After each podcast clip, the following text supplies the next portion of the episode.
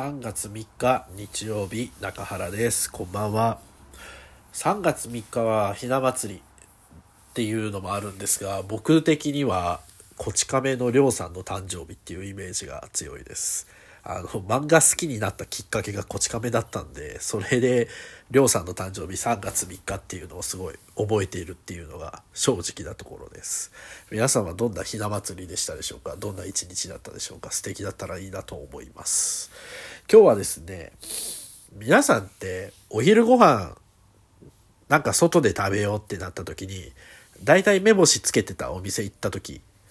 並んでたらどうしますか？並んでまでも食べますか？それとも並ぶまででもないから別のお店で食べようと思いますか？どっちですか？っていうお話をしたいなと思うんですけど、今日ですね、お昼ご飯、ちょっとちゃんと定食し、みたいなの食べたいなと思って、お味噌汁とおかずとご飯と小鉢みたいなのついてるのが食べたいなと思って、まあ、とあるご飯がおかわりできるようなお店がありまして、定食屋さんで。そこ行こうかなと思ったら、まあ、時間帯も時間帯だったんですよ。お昼の12時。ちょっと過ぎぐらいだよね。うん、そしたらやっぱもうお昼時だから混んでて、で、食券買うんですけど、食券買うのに3人ぐらい並んでたんです。で、お店の店内見た時に、外からでしかわからなかったんですけど、カウンターの席でもテーブル席でも結構埋まってて、いやー、これ待ってまで食べるかどうしようかなって悩んだ結果、まあ、やめたんですよ。まあ、並んでまで食べるもんじゃねえしなと思って。別のご飯屋さんに行って、そこでは普通にスムーズに食べることができたんですけど、これ並んだ方がいい時と、並ばなくても良かった時ってあるじゃないですか。並んどきゃ良かったって思う時あるじゃないですか。まあ大抵、並んどきゃ良かったって思う時って、あの、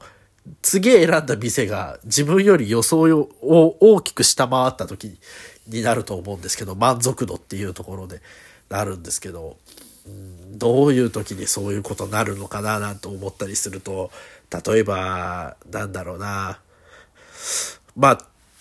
観光とか旅行とかで普段もうその土地に訪れることないだろうって言った時に、まあ、目当てのお店があって行ってみたら、やっぱり大人気店で行列を作ってた。で、これをやめるかやめないかみたいなことって考えたりするんですけど、もう実際自分でもありまして、福島の北方に朝あの時、どうだったかな？あの、北方の方に行く機会がありまして、それが友達の佐々木がいるんですけど、その佐々木の地元が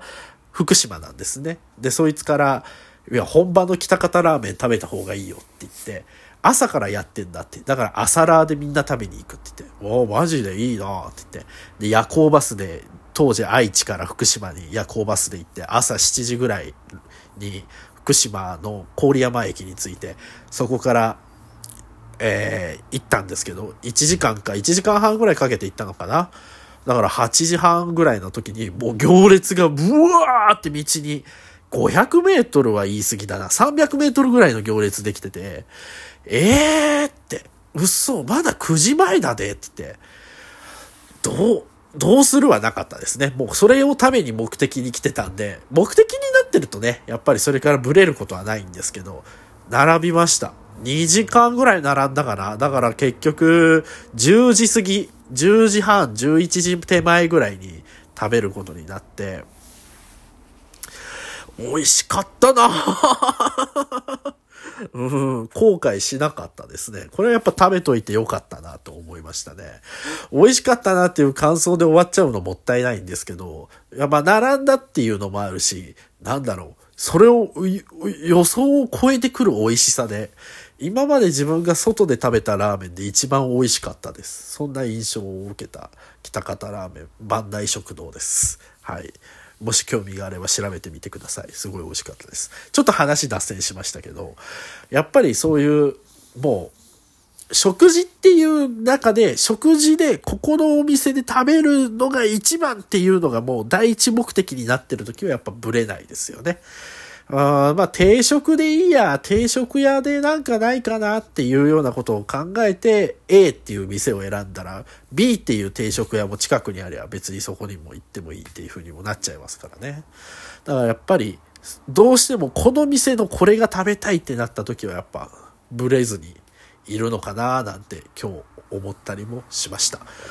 明日月曜日、また新しい1週間の始まりです。うん、もう早めに寝て明日に備えたいと思います。おやすみなさい。